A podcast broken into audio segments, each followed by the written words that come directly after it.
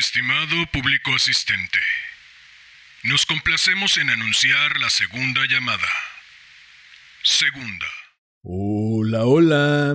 Muy buenos días, tardes, noches, madrugadas. Quien quiera que sea que se encuentre al otro lado escuchando.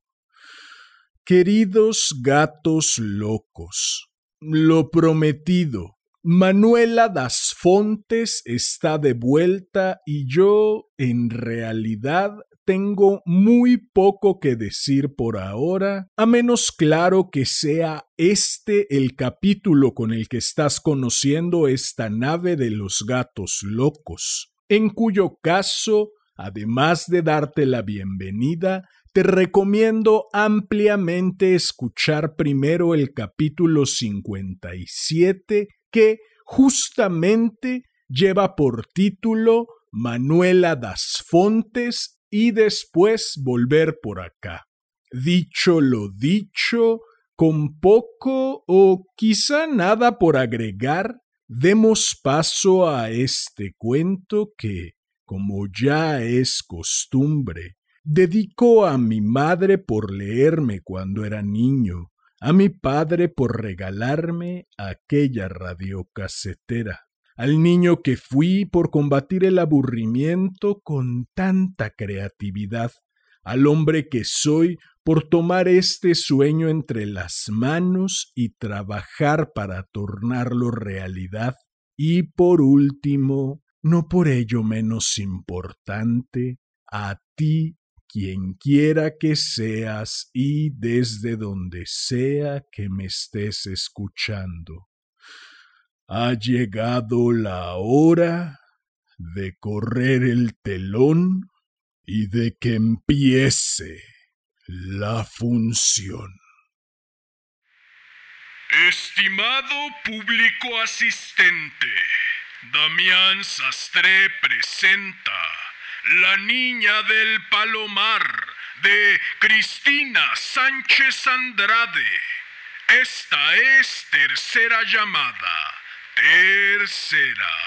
Comenzamos.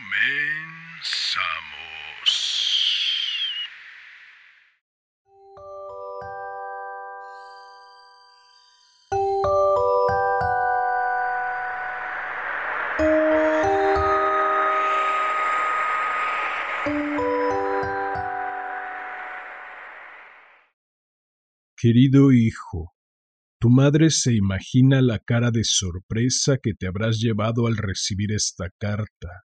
Ella hubiera preferido contarte lo que te va a contar de tú a tú, mirándote a los ojos. ¿Cómo serán tus ojos? A veces, cuando el cielo se pone como una brasa y las gallinas se encaraman a los palos, a tu madre le da por preguntarse si seguirán siendo del mismo color que cuando te conoció durante aquellos primeros días, los días más felices y a la vez más tristes de su vida. Las gallinas cubanas son rojas de arriba abajo, menos por la panza. Los gallos son negros, también tus ojos eran negros, aunque yo ya no podré mirarlos nunca más. Como te habrán contado, tu madre se marchó a Cuba a trabajar como ama de cría y dejó a tu padre en el pueblo con seis criaturas, de las que tú, con cuatro meses, eras el más pequeño. Así mismo fue, tu madre no te quiere engañar. Se llevó la leche que aún te pertenecía para dársela a otro niño. ¿Crees que alguna vez serás capaz de perdonarla? Llegar a tierras cubanas fue todo un acontecimiento. El puerto bullía de hombres con traje y mujeres con volantes de organdí, animales y carretas cargadas con cajas de café, té y cacao, mezclado todo con el olor a brea y la dulzura embriagadora del mar. no quiere tu madre detenerse en muchos detalles porque si me he decidido a escribirte es por otro motivo que enseguida te cuento. Lo que no había en Cuba era dinero colgando de los árboles, ni collares de perlas en lugar de peras o manzanas, como se decía en el pueblo. Tampoco se comía estofado del oro, ni colibríes rellenos, ni las mujeres andaban en cueros por las calles. Decían también que los bebés aquí nacen con dientes, que las madres los repudian y que por eso las amas de cría españolas eran muy codiciadas. Todo mentira. La casa que tenía asignada por la oficina de contratación de amas era de un indiano propietario de varios ingenios azucareros desperdigados por la isla. Me extrañó que el niño tuviera ya diez años, pero ¿quién era yo para decir nada?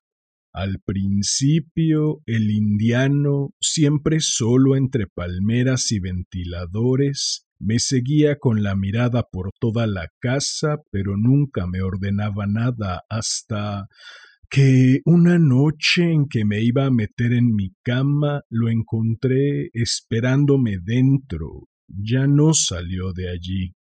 Decía que mi leche era dulce como la de la flor del pan y quesito. Se quedaba dormido junto a mí hasta la madrugada a él le quitaba el frío y a mí el miedo, el miedo a morirme allí mismo y arder en el infierno por la mucha maldad que me había traído conmigo.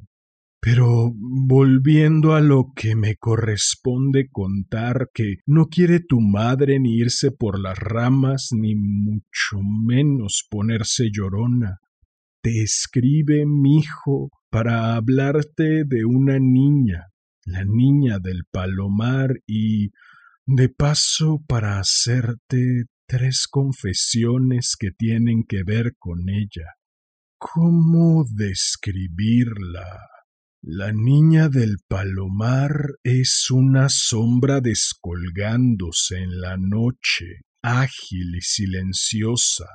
Es la gallina a la que tu tía retorció el cuello una vez, es el olor a manzana podrida, es el vuelo de las moscas azules alrededor de los higos maduros y abiertos, es la oscuridad y el efluvio enloquecedor de los negros y marrones, es el dolor escurridizo que desde hace un tiempo va y viene subiéndome desde el estómago o sorprendiéndome como una punzada instantánea en el corazón.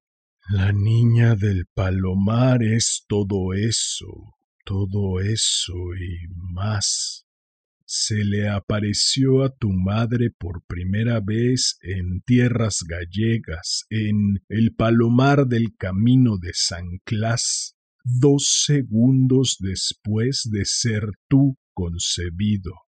Sí, has leído bien.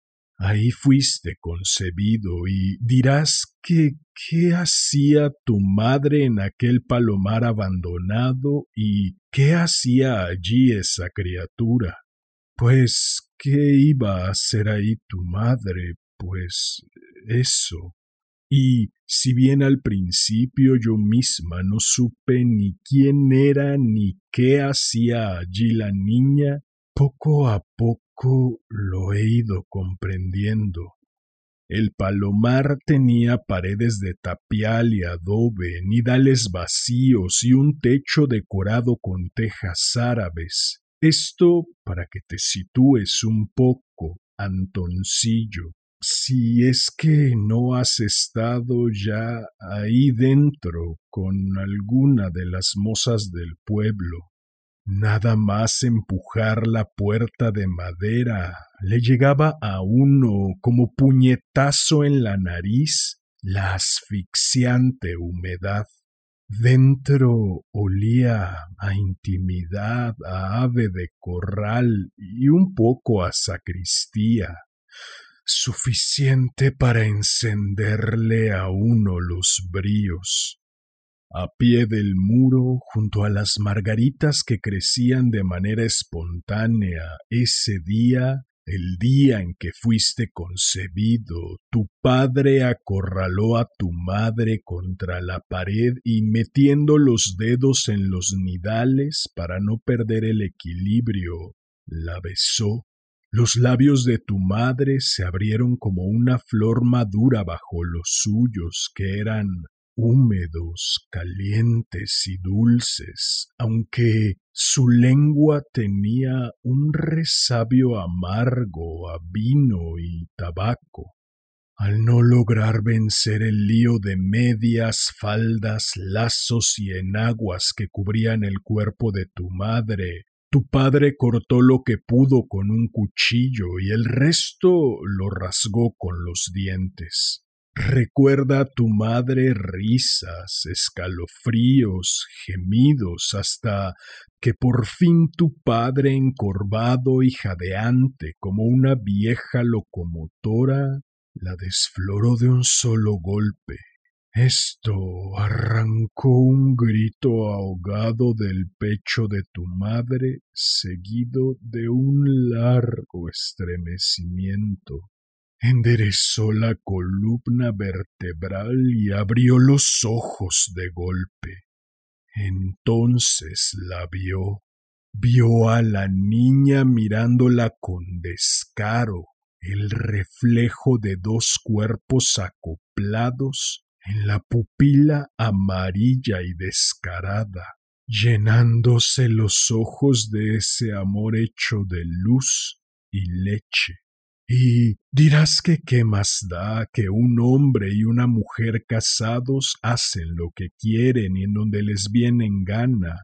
Verás, hijo, además de querer hablarte de la niña del palomar, tu madre te dijo que te haría tres confesiones, pues bien, aquí va la primera. Tu padre no es el que tú conoces, es decir, el Toleirán del dedo rebanado, sino ese otro, el que estaba en el palomar, con que ya está dicho. Para no liarme, al inútil lo llamaré simplemente el Toleirán y al hombre del palomar tu padre. Tu madre espera que no te hayas impresionado con la noticia. Te decía que al ver a aquella criatura frente a mí se me puso aquí dentro una vergüenza muy grande. Ante su mirada descarada me sentí como nunca antes, es decir, como una tortuga despojada del caparazón, carne nada más, Comencé a bracear para desembarazarme de tu padre. Avancé unos pasos, tomé la ropa tirada y me cubrí, secándose la boca seca en el dorso de la mano. Tu padre, sin embargo, se volvió lentamente. ¡Qué bravucón era!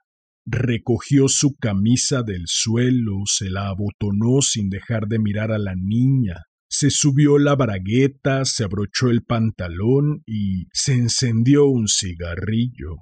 Pasó por delante de la criatura, echándole el humo en la cara. Dos minutos después desfilaba tu madre con la cabeza gacha. Al pie del monte estaba nuestra casita de azulejos, con su huerta y su pozo, con su lavadero, pobre pero muy digna. Un poco más allá, el prado en donde pastan las vacas del vecino y el cementerio en donde jamás pudo ser enterrado tu hermano Pepín, aunque sí tus abuelos y muchos de los nuestros. caminando unos diez minutos la plaza del pueblo y la iglesia. La nuestra, ya antes de que tú vinieras al mundo, era una familia humilde. El que tú crees tu padre siempre ganó poco como carpintero y por aquel entonces ya había perdido el dedo de la mano derecha. Se lo cortó con un serrucho y el seguro lo declaró inútil. Lo que el seguro ignoraba es que inútil ya era mucho antes de rebanarse el dedo. Eran tantos tus hermanos, todos varones, que a veces él los confundía entre sí o los llamaba por el nombre equivocado. ¿Sabes lo que es la esterilización? le dijo a tu madre don Rufino, el médico del pueblo, después del último parto, el séptimo, si contamos con el del pobre Pepín que en la paz del inmenso mar descanse. Tu madre le dijo que sí, claro, aunque no tenía ni idea de lo que era eso, me sonaba a tubo de cristal lleno de pis, a colador, a estropajo, en todo caso, a algo feo. Pues como vuelvas a quedarte en estado, hay que pensar en practicártela.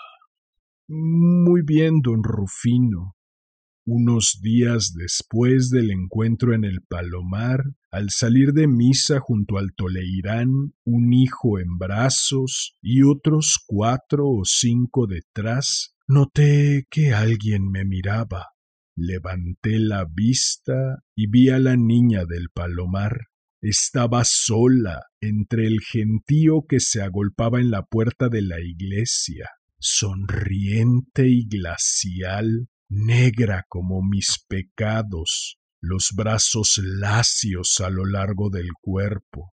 No le dije nada ni nadie pareció enterarse, pero me invadió una ola de sangre.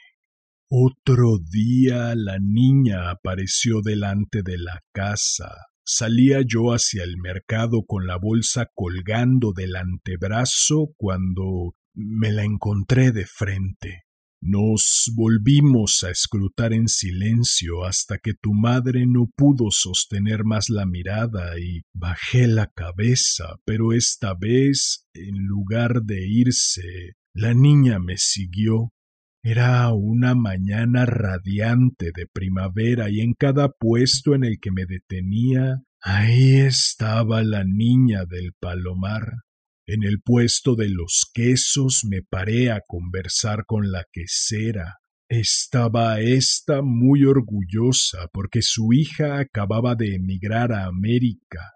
Yo nunca había conocido a ninguna mujer que se hubiera ido sola a América. Hombres, sí.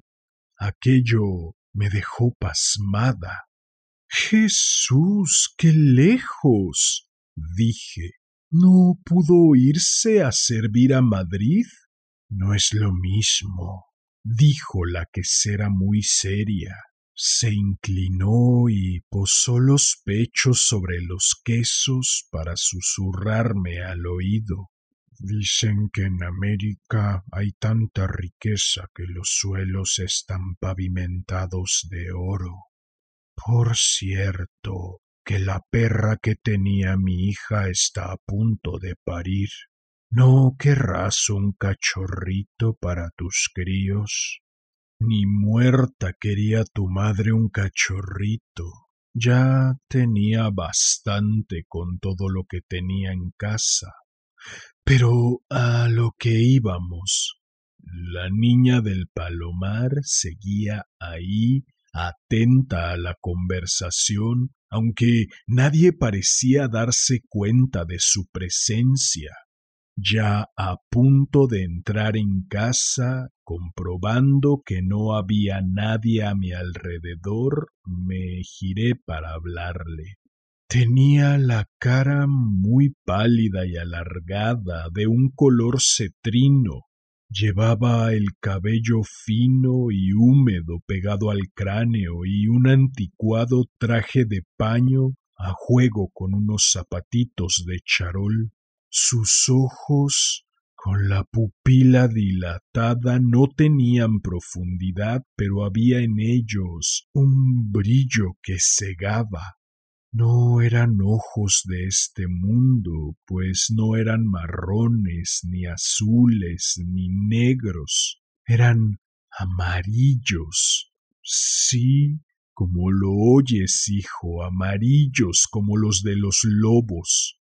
Sentí que me temblaba el estómago, pero seguí mirando y aún vino lo peor. En torno al cuello tenía algo como un collar violáceo que de cerca solo resultó ser una marca en la piel, y luego estaba el olor, el olor que emanaba su piel bajo el traje sudado, el olor a vísceras de vaca, algo como los restos de un parto. Le dije ¿Tú quién eres, niña? Pero no hubo respuesta. ¿Qué quieres de mí? ¿Por qué me sigues? Me das miedo. Pero tampoco hubo respuesta. La niña empezó a deambular de un lado a otro por el porche, de un lado a otro por el jardín y con cada movimiento del cuerpo le salía del pecho un silbido, un quejido como de cachorro asustado hasta que por fin se giró y desapareció entre la espesura de los árboles. Pero reapareció. Estaba tu madre cosiendo y el cura acababa de llegar, nos estaba ayudando con lo de los trámites del seguro y venía para comunicarnos que ya estaban los papeles presentados en el juzgado y que en breve habría una sentencia. Con un poco de suerte y si Dios quería, nos explicó, tendríamos una buena indemnización lo primero que percibió tu madre fue el olor a carne cruda flotando por la estancia, y aunque de todos era sabido que el cura era enemigo del agua y del jabón, me extrañó. Levanté la cabeza y olfateé el aire y vi a la niña sentada en una silla en posición fetal junto a la ventana mirándome desde su sonrisa de desprecio. pa su madre era igual de correosa que un viejo o tal vez un recién nacido. Tenía la frente roja y arrugada y el pelo lacio y pegado a las sienes. Fueron dos segundos eternos en los que volví a sentirme desnuda y después. ¡Plas! desapareció. Dejé la aguja en la mesa y miré al cura con cara de espanto. ¿La vio usted? le pregunté. Un fuerte dolor, el mismo que tengo ahora, me subió desde el estómago hasta el corazón. ¿Qué cosa? A la niña fea esa. El cura miró a un lado y a otro. Tres de tus hermanos jugaban a las tabas tirados por el suelo. Si no me equivoco, tú lo único que tienes son varones. Estaba claro que el cura no la había visto. Nadie, nada, tonterías mías. Gracias por venir, padre. A ver si el seguro nos hace ricos. Tonterías no eran porque dos semanas después, una noche volví a verla. Estaba friendo un huevo cuando levanté la vista y la divisé junto al corral. Apagué el fuego y salí. Fuera la noche estaba quieta.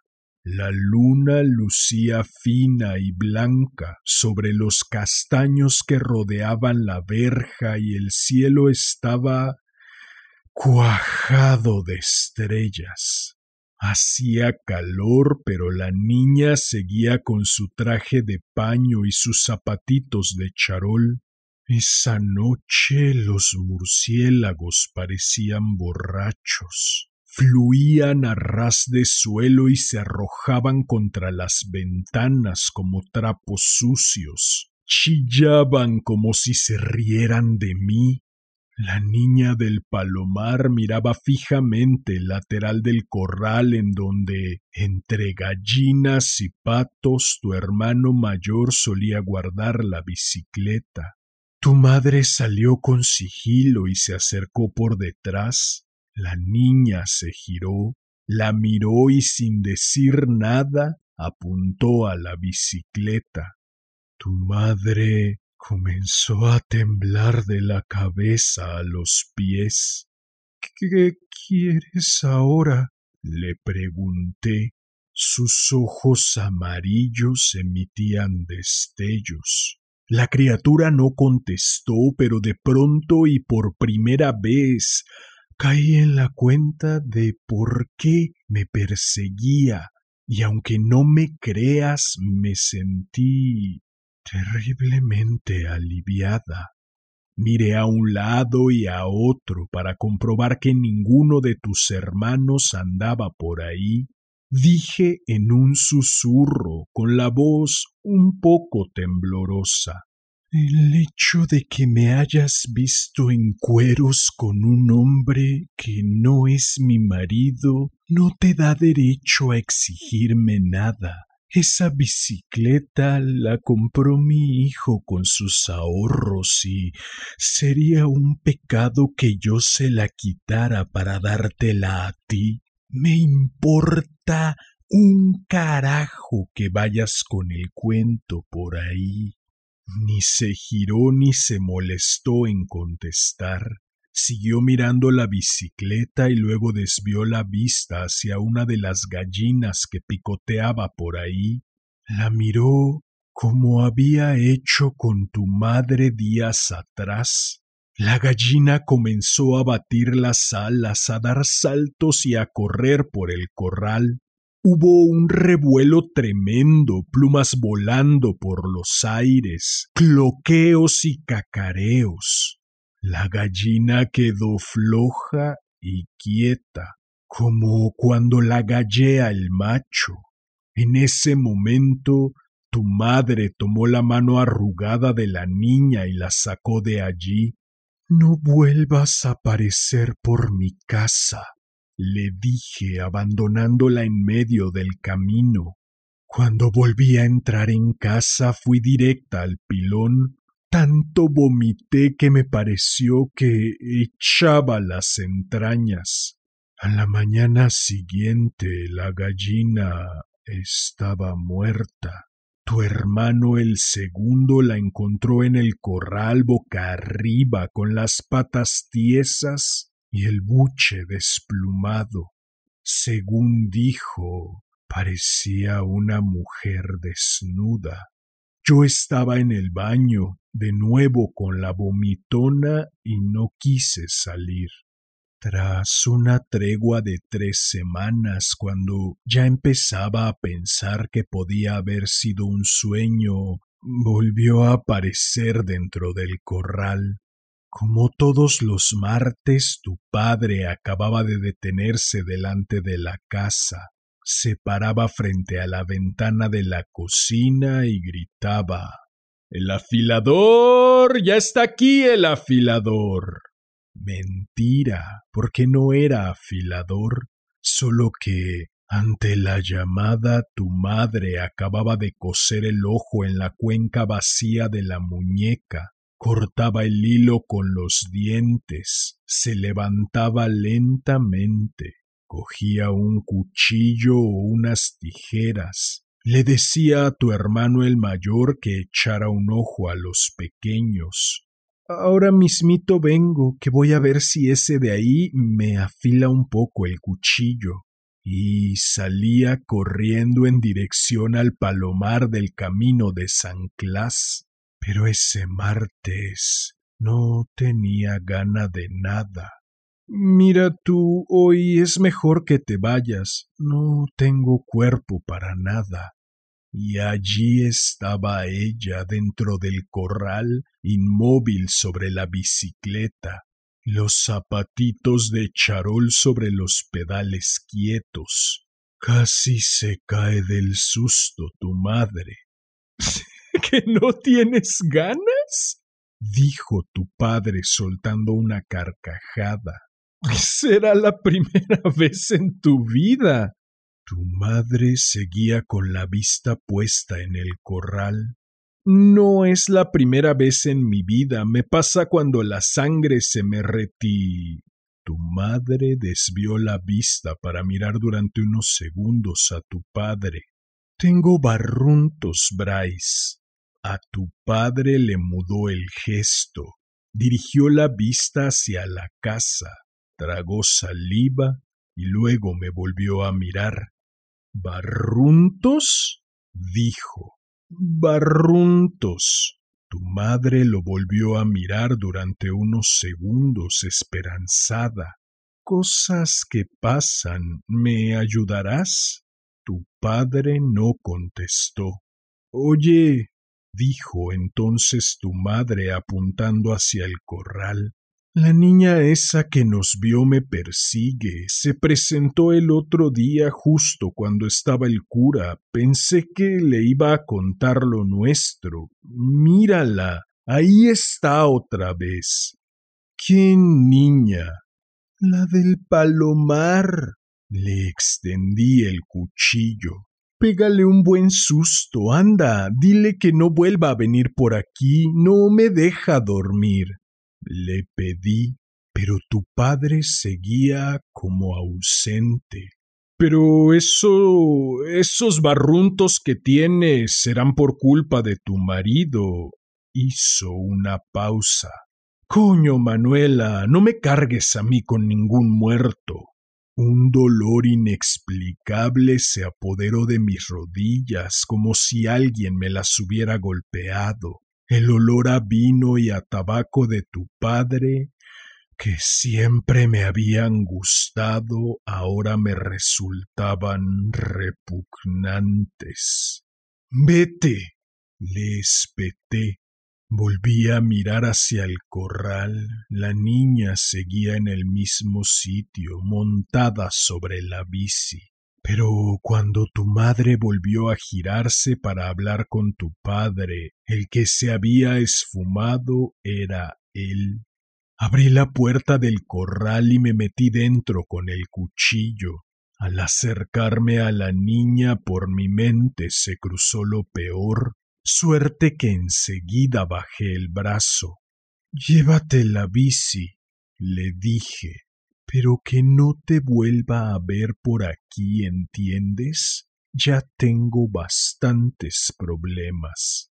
Por primera vez en todo el tiempo en que la había conocido, la niña sonrió, tomó la bicicleta y guiándola por el manillar desapareció entre los pinos del bosque. A la mañana siguiente salí con dirección a la casa de la quesera. Noté que la gente del pueblo al verme pasar se juntaba en corrillos y cuchicheaba a mi paso. Empecé a oír una palabra que desde entonces me perseguía por todos los sitios como si el aire la silbase. Puta. Puta.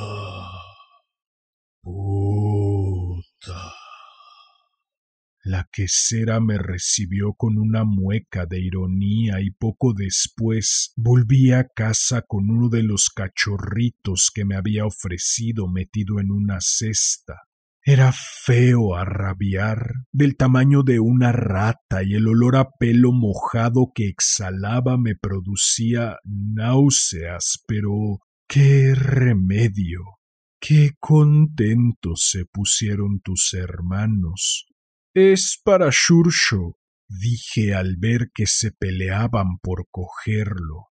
Expliqué entonces que esa misma mañana, al amanecer, había salido al corral y me había dado cuenta de que la bicicleta de Shurcho no estaba. Como me temía que se la hubieran robado, le había traído el perro.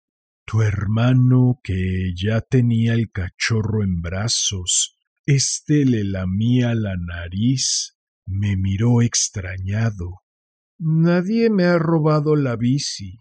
Acabo de volver del pueblo con ella. Tu madre salió al corral. Santo cielo. Iba a volverme loca. La bicicleta estaba en su sitio. Pasó un mes, la niña del palomar no volvió a aparecer y ya casi tu madre se olvidó de ella. Pero yo no dejaba de vomitar y decidí pasarme por la consulta de don Rufino. Ya estás aquí otra vez, dijo éste nada más verme. No estarás en estado madre doblegó instintivamente la cabeza. Oí cómo le susurraba a la enfermera. Esta es la mujer de la que te hablé. Es como un animal. Estoy en estado, pero será la última vez, dije tragándome las palabras que acababa de escuchar al rojo vivo y pretendiendo no haberlas oído. Sin duda, por alguna susceptibilidad propia de los médicos, don Rufino se puso en pie, pensando que tu madre le estaba tomando el pelo, dijo No te rías de mí, Manuela. Lo que haces con tu vida y con la vida de los demás no tiene gracia. Se puso muy serio y le susurró algo a la enfermera, Después de un rato, ésta, muy amable, me invitó a salir de la consulta, con que me fui en busca de la meiga. Violeta da Cuqueira era una mujer callada, alta y oscura, de mal carácter, con mucho colorete en las mejillas, Vivía agazapada en el monte y sólo bajaba durante las romerías para sacarse un dinero adivinando el futuro de las gentes. Además de ser meiga y amañadora de huesos, de todos era sabido que también atendía los partos clandestinos. Decían que con solo mirarle a uno por las marcas de la piel, por la sonrisa o la caída de los ojos, ya lo sabía todo de la persona, tanto por dentro como por fuera. Así fue conmigo que con solo mirarme adivinó mi preñez. Me hizo tumbar sobre un catre y posó su oreja enorme, que era como un animal arrugado sobre mi ombligo. Es un varón, sentenció al rato incorporándose. Se giró hacia un rincón en donde tenía un mortero. Tu madre se puso repentinamente triste. Dijo Ah, otro. La vieja sonrió, me palpó el vientre, me dijo que me tiraría mes y medio más vomitando, tiempo que el crío tardaría en agarrar y que no tenía que volver hasta que no sintiera los primeros dolores. Te presentas y ya está. Yo te ayudo, pero no vengas demasiado pronto. Esto no es un hospital. Me quedé muy tranquila. La meiga podía ser brusca en sus ademanes, pero tenía las entrañas tiernas. Me levanté y fui hasta la puerta. Allí me giré. Violeta. Gracias. Dacuqueira no se inmutó. Siguió colocando unos frasquitos, pieles secas de conejo, huesos carbonizados de gato y otras porquerías de bruja sobre el alfeizar de la ventana. De pronto dijo Yo conocí bien a tu madre. No era mala gente. ¿Mi madre? Se reían de ella, la llamaban puta y le hacían mofa. Ya sabes, en los pueblos. La meiga chasqueó la lengua y de pronto arrancó a reír a carcajadas. En ese momento aproveché para salir de allí. Lo que no predijo la meiga es que algo más que un niño estaba agarrado en mis entrañas. Hijo, hasta el momento en que esa niña vio a tu madre en el palomar, yo había estado tranquila y satisfecha en casa, instalada en el puro borboteo del instante feliz, con mis seis criaturas, mi toleirán y mis excursiones del martes al palomar, cocinando, limpiando, cosiendo los ojos de cristal a las muñecas y recibiendo de vez en cuando las limosnas del cura. Pero era como si esa criatura infernal me hubiera metido el veneno en el cuerpo.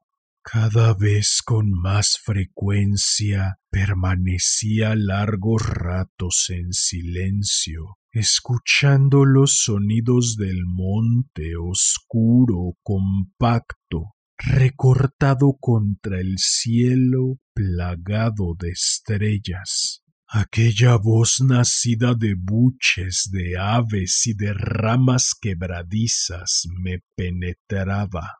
Las raíces de esa oscuridad se extendían por todas partes bajo la tierra, rompiendo la sólida roca sobre la que se asentaba nuestra casa.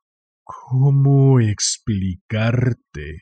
Algunas tardes, cuando la niebla descendía sobre la ría, con un niño en el regazo y otro cubierto de mocos gateando a mis pies, las potas sucias y el trabajo de costura sin hacer se despertaban en mí intensas nostalgias.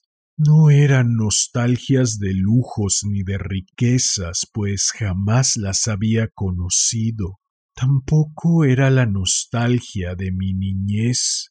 Era más bien el anhelo de algo indefinible, una fuerza misteriosa y ciega parecida a la que lleva a las golondrinas a juntarse para emigrar a África o a los salmones a remontar los ríos. Según pasaba el tiempo y tú medrabas en mi vientre, yo me volvía más y más taciturna. A pesar de ser muchos en la casa, empecé con las manías propias de la gente solitaria. Surgió en mí un apego hacia ciertos objetos. Bajo la cama guardaba una caja de cartón en la que había un frasco con las amígdalas de tu hermano Pepín conservadas en formol varios dientes y muelas de los demás envueltos en un trozo de tela, un rosario y una cajita con tierra del huerto. Los sacaba, los miraba y los volvía a esconder. Todavía no sabía que con todo eso estaba preparando mi huida. Un día llegó el cura corriendo a casa, la sotana al viento y blandiendo en el aire la sentencia del juzgado. La indemnización había sido concedida. Dinero, Antón. No era mucho, pero yo tendría que coser al menos mil ojos de muñeca para ganar aquella cantidad. En la mente de tu madre surgió por primera vez la idea de comprar un pasaje para América y salir de allí. Poco después, una mañana en que estaban los niños entretenidos con el cachorro, volví a echarme al monte en busca de la meiga violeta. Me encontraba bien y, según mis cálculos, aún me quedaba un tiempo para parir, pero notaba el vientre urgido de parto y que aquello que tenía dentro era grande, demasiado grande, como si una gigante medusa de muchos brazos pujara para acomodarse en mi interior. La meiga volvió a posar el oído en mi ombligo, escuchó durante un rato, practicó tocamientos con las yemas de los dedos una y otra vez como buscando formas y se incorporó bruscamente. Su rostro oscuro, normalmente impasible, estaba demudado. A veces pasa, cacareó. Tu madre se apoyó sobre los codos y se incorporó para mirarla. ¿El qué? Pues que el otro no da la cara. ¿El otro? Prepárate, Antón, porque aquí va la segunda confesión. Son dos, dijo la meiga. Aquello sí fue un jarro de agua fría. Ya se había hecho tu madre a que viniera una criatura, pero dos. Inmediatamente pensé en don Rufino, el médico, y en su enfermera. No le dije nada a nadie. Aparte de la meiga, tú eres ahora el único en saberlo. Y como todo en esta vida, también llegó el día del parto. Estaba lavando en el pozo cuando sentí el primer latigazo en los riñones. No le hice mucho caso porque la experiencia me decía que todavía vendrían otros detrás y que Dacuqueira no me tendría todo el día esperando en su casa. Así que seguí lavando y luego pelé un cubo lleno de patatas. Después de freírlas me senté a coser. Cuando me quise dar cuenta y miré hacia abajo, ya tenía la cabecita de uno de mis hijos asomando entre las piernas. Me eché al monte como pude, primero andando, luego a cuatro patas, pero al rato derrengada y dolorida, tuve que hacer un alto en un claro.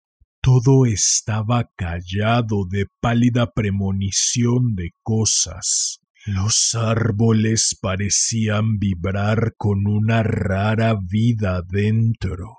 Sentía el bulto pujando con fuerzas, así que me remangué hasta la cintura la falda y de cuclillas las manos sobre las rodillas, esperé.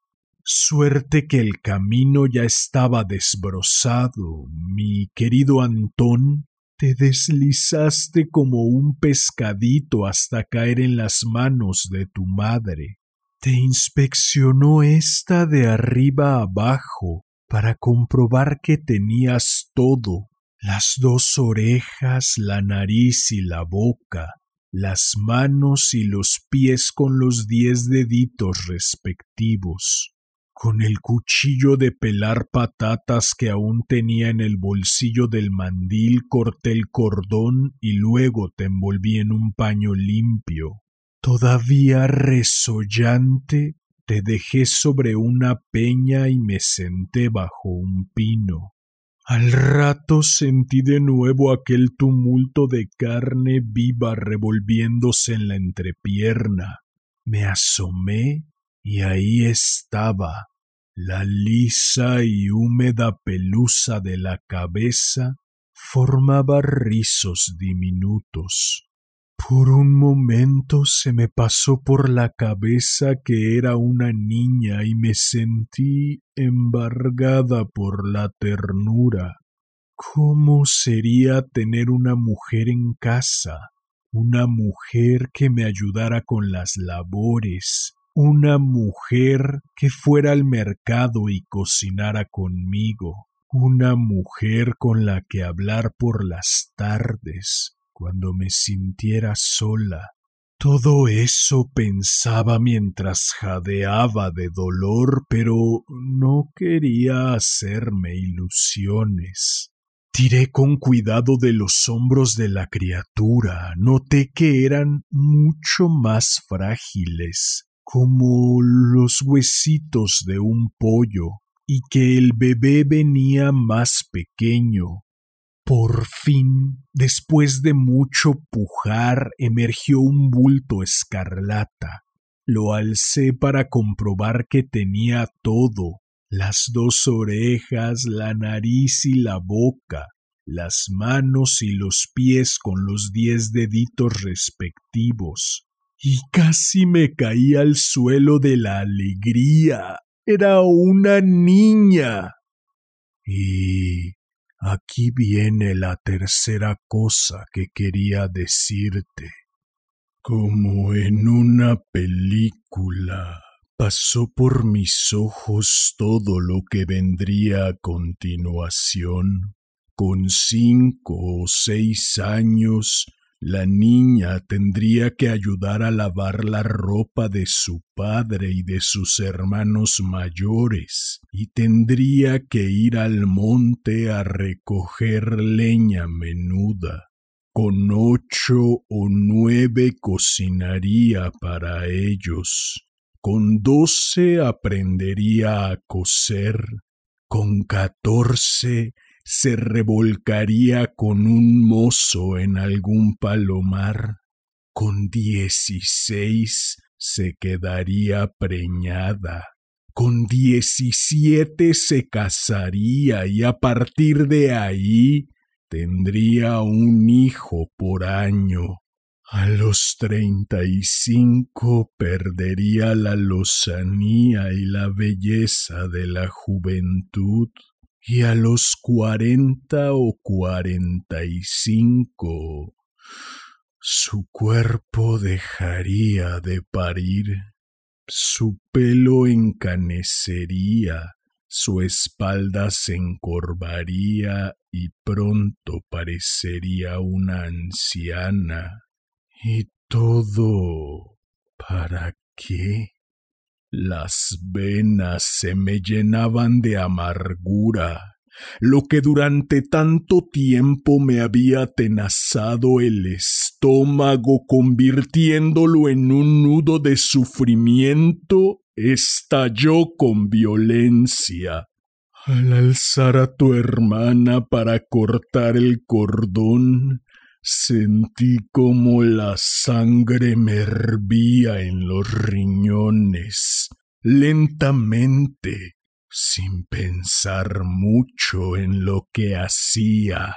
Enrollé el cordón en torno al cuello de la niña hasta ser un nudo.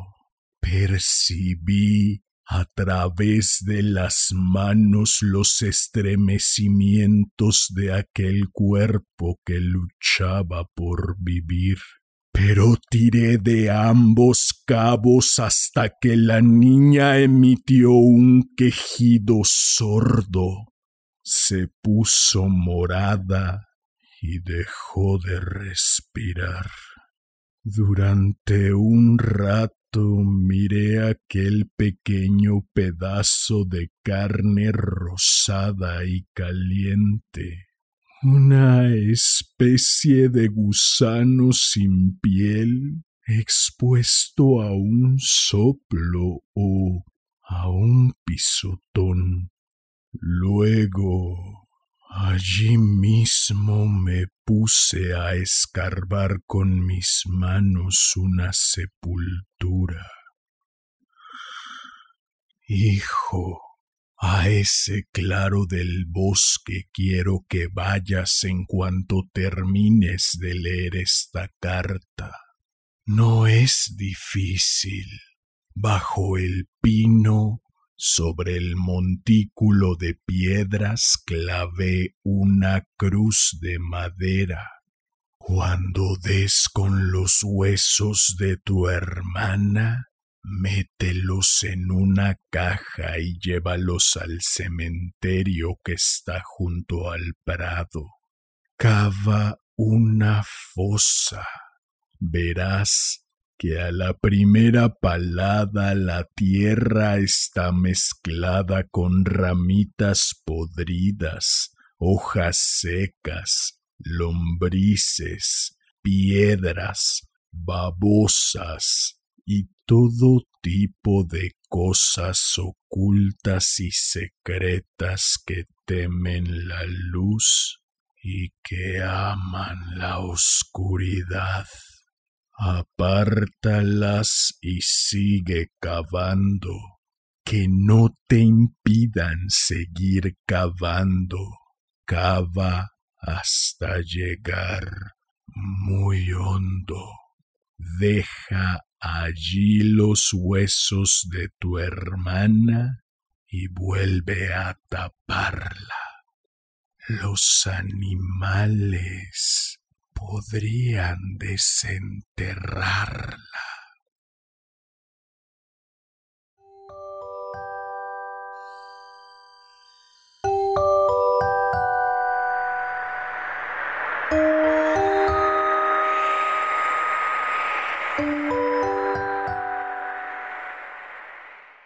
Bien, pues eso fue La Niña del Palomar de Cristina Sánchez Andrade. Espero que lo hayas disfrutado. Si fue así, agradecería enormemente que me ayudaras compartiendo, difundiendo. Vale. Algunas personas se suicidan porque sienten que su vida es simple y llanamente irreparable. Algunas otras proyectan esa irreparabilidad en otro y después lo destruyen. Después de haberse destruido a través del otro, en el caso de Manuela das Fontes, específicamente a través del filicidio, no es de extrañar entonces el comportamiento mostrado durante la breve estancia en el barco en camino a Cuba. Abuelo de pájaro, pudiera parecer que Manuela das Fontes, al arrojar al mar las muelas, los dientes y las fotos, la tierra y el vestido, las amígdalas y el rosario, y finalmente arrojar al perro, está buscando aligerar su carga emocional para poder desempeñar mejor su labor como ama de cría. Pero, una vez conocida la historia detrás, podemos notar que en realidad muy probablemente lo que está haciendo es intentando negar quién fue porque serlo le resulta insoportable. Al irse de su tierra, está buscando huir de sí misma. Lo he dicho y lo repetiré hasta el cansancio. No importando cuánto se huya de uno mismo, tarde o temprano, se acaba por darse alcance. Y aunque darse alcance suena como algo terrible, en realidad es una oportunidad para reparar lo que aún es reparable y entonces sí andar más ligero. Una vez durante mi formación como psicólogo escuché decir a uno de mis maestros que algunas personas escogen la paternidad o la maternidad en el momento en que sienten que ya no pueden reparar sus vidas. Algunos tratan de repararse a través de la vida de sus hijos y otros, incapaces de seguir cargando, les heredan sus cargas. En el cuento de hoy podemos imaginar a una Manuela das Fontes a la cual, muy probablemente a causa de los muchos años vividos, la ha alcanzado el episodio seguramente más oscuro de su existencia.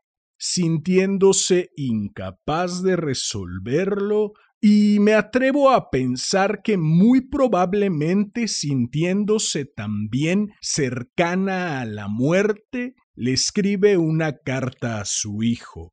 Pareciera que la carta tiene como objetivo dar luz a la verdad. No obstante, la consigna final de Manuela hacia Antón es decir, buscar el sepulcro provisional de la hermana, desenterrar sus huesos, meterlos en una caja y llevarlos al cementerio, cavar más allá de la obscuridad y las criaturas que la habiten, y por último, volver a enterrarla muy hondo y taparla nos da pistas de la verdadera intención de Manuela das Fontes al escribir la carta. Ella no desea en realidad dar luz a su pasado, y la frase final de la carta, los animales podrían desenterrarla, confirma el verdadero propósito de ella al contarle lo ocurrido a Antón ¿Adivinan cuál es? Nombrar a Antón su heredero. ¿Y se imaginan qué le hereda? Así es, nada más y nada menos que la custodia de su más obscuro secreto, obscureciéndolo de este modo aún más y perpetuándolo hasta el final de los tiempos, supongo. Si Antón sigue o no la consigna de la madre, si años más tarde el propio Antón hereda o no la custodia a sus propios hijos, es un secreto que, de saberlo, muy probablemente Cristina Sánchez Andrade se llevará consigo a la tumba. ¿Qué obscuros secretos heredaremos al mundo los creadores de arte a través de nuestra obra? Solo las musas lo sabrán. Por cierto, que las amígdalas de Pepín también tienen su historia, pero esa dejaré que se las cuente Cristina Sánchez Andrade a través de esta preciosísima colección de cuentos que lleva por título El niño que comía lana. Si deseas seguir heredando secretos, si deseas hacerme saber tu opinión acerca de esta nave de los gatos locos, si deseas estar al tanto del contenido que publico o si deseas sugerir un cuento para cualquiera de las dos secciones de este hermoso, sensual y exquisito podcast. Puedes buscarme en Facebook como Damián Sastre, en Instagram como arroba casi diario de un loco y en YouTube como casi diario de un loco TV, TE espacio VE. Si llegaste hasta aquí, como ya es costumbre, Agradezco inconmensurablemente tu valiosísimo tiempo. Recibe un enorme abrazo. Ten una excelente vida y hasta la próxima.